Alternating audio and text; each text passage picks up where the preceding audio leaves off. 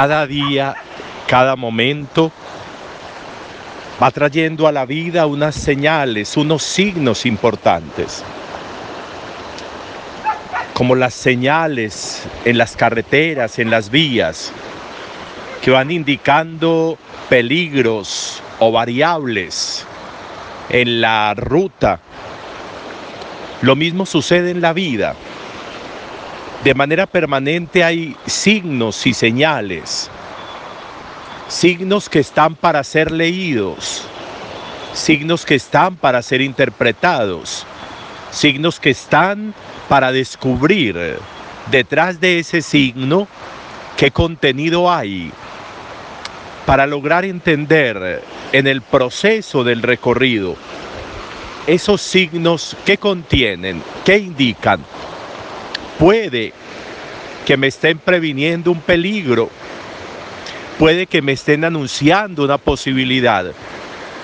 Puede que me estén indicando una necesidad de decisión para saber qué camino debo coger, para indicarme hacia dónde quiero dirigirme, para indicarme que debo mermar velocidad porque puede que haya un peligro que llega que debo mermar velocidad porque de pronto vengo muy rápido, muy acelerado. Me están indicando los signos, las señales, cosas que yo debo interpretar por el bien de mi vida, por el momento de mi vida. Y eso es siempre. Eso sucede a cada instante. Las señales y los signos están ahí siempre delante de nosotros. A veces nos enconchamos y nos encerramos y no vemos nada o no queremos ver nada o renunciamos a ver.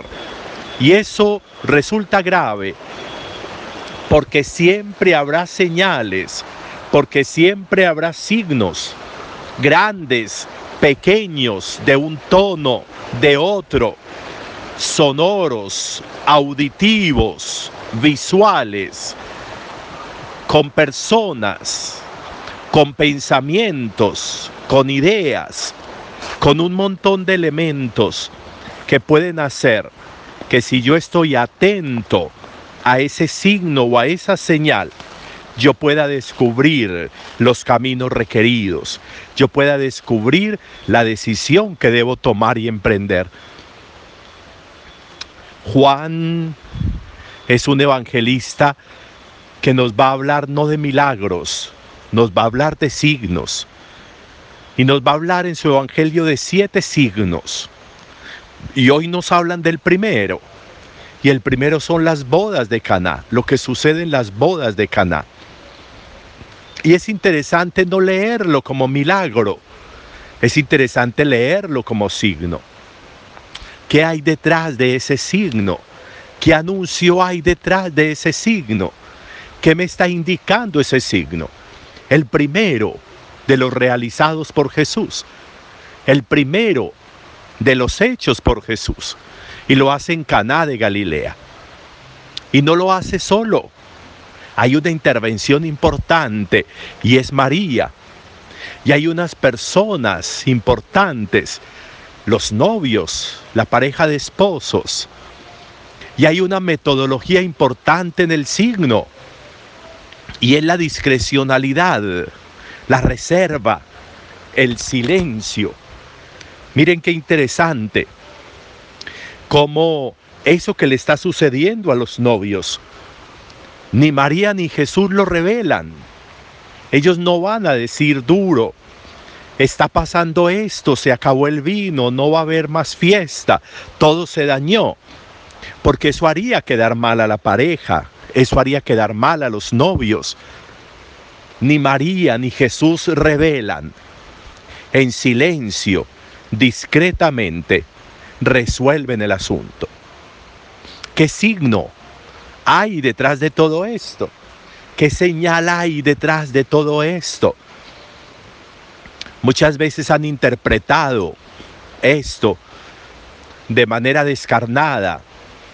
Muchas veces se ha vuelto un chiste. Las bodas de Caná el agua convertida en vino. Pero nosotros desde la visión de la fe no hacemos lectura de esto como un chiste. Hacemos lectura como un signo y una señal. Primero, de la discrecionalidad de Dios, de la manera silenciosa como Dios trabaja. Dios no pone altavoces, Dios no pone relieves, resaltadores. No, trabaja en el silencio, va labrando, va labrando con cuidado y con cariño la vida. Eso va haciendo. Hay una señal ahí que yo debo saber interpretar. Me faltará mi discrecionalidad en la vida. Me faltará mi más silencio en la vida. Me faltará menos resaltar las dificultades, las incomprensiones, los momentos difíciles y en el silencio trabajar como hizo María, como hizo José, como hizo Jesús. Discrecionalidad, eso es importante. Pero también es importante un signo valioso y es el signo de mantener llenas, llenos lleno como el, como el cuerpo, como la vida, como el alma. No permitir que se agote. Allí había unas tinajas. No sabemos qué tenían que hacer todas esas tinajas en ese lugar de la fiesta. Pero eran unas tinajas vacías, desocupadas. Deberían haber estado llenas de vino, pero estaban vacías. Deberían haber estado llenas, pero estaban desocupadas solamente era el vestigio de lo que existió, pero ya no existía. Y entonces ahí también hay un signo para mirar. Hasta dónde yo estoy permitiendo que se vacíe la vida, que se desocupe la vida, que de lo que yo debería estar, estar lleno esté escaseando, que del contenido que debería tener mi vida, como esas tinajas llenas de agua, llenas de vino, llenas de alegría. El vino es alegría, el vino es reflejo de amistad, de amor, de espíritu. Y si yo permito que la vida se me vacie de amor, se me vacie de alegría, se me vacie de espíritu, entonces la vida va a ir terminando como en mitad de camino, como esas bodas de Caná, que se iban a quedar en mitad de camino porque se agotó un elemento que era esencial para la fiesta, como era el vino. Si yo permito que se me agoten las cosas esenciales en la vida, ¿cómo estoy cuidando yo que no se me agote en la vida el amor? ¿Cómo estoy cuidando que no se me agote la alegría en la vida? ¿Cómo estoy cuidando que el corazón no sea una tinaja vacía, que solamente se oye un eco, porque no hay contenido.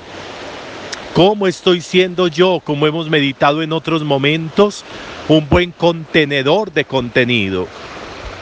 ¿Cómo estoy cuidando yo que no se resquebraje la tinaja de mi vida y por allí se vaya escapando el líquido esencial de la vida, de la alegría, del amor, de la amistad, del vino. ¿Cómo estoy cuidando yo? Ser una tinaja repleta. Miren qué interesante cómo dicen que llenaron la tinaja hasta el borde. Es decir, si todo va a ser vino, que la cantidad cada día sea superior. Y por eso llenan la tinaja hasta el borde un signo muy importante para leer, un signo muy importante para interpretar y un signo muy importante para que no se nos quede en una mera reflexión, sino para que se convierta en un signo para desde ahí hacer lectura de mi vida. La discrecionalidad en la vida, la discrecionalidad con la que trato yo mi vida y mi relación con Dios y con las personas, pero también la manera como cuido la tinaja, las tinajas de mi corazón. Cómo cuido que no se vacie mi vida de aquello que es esencial, como se vaciaron las tinajas en las bodas de Caná del vino, que era un elemento esencial. cómo estoy cuidando yo mi vida para que no se agote lo esencial. Importante reflexión también para hoy domingo. Un feliz domingo para todos.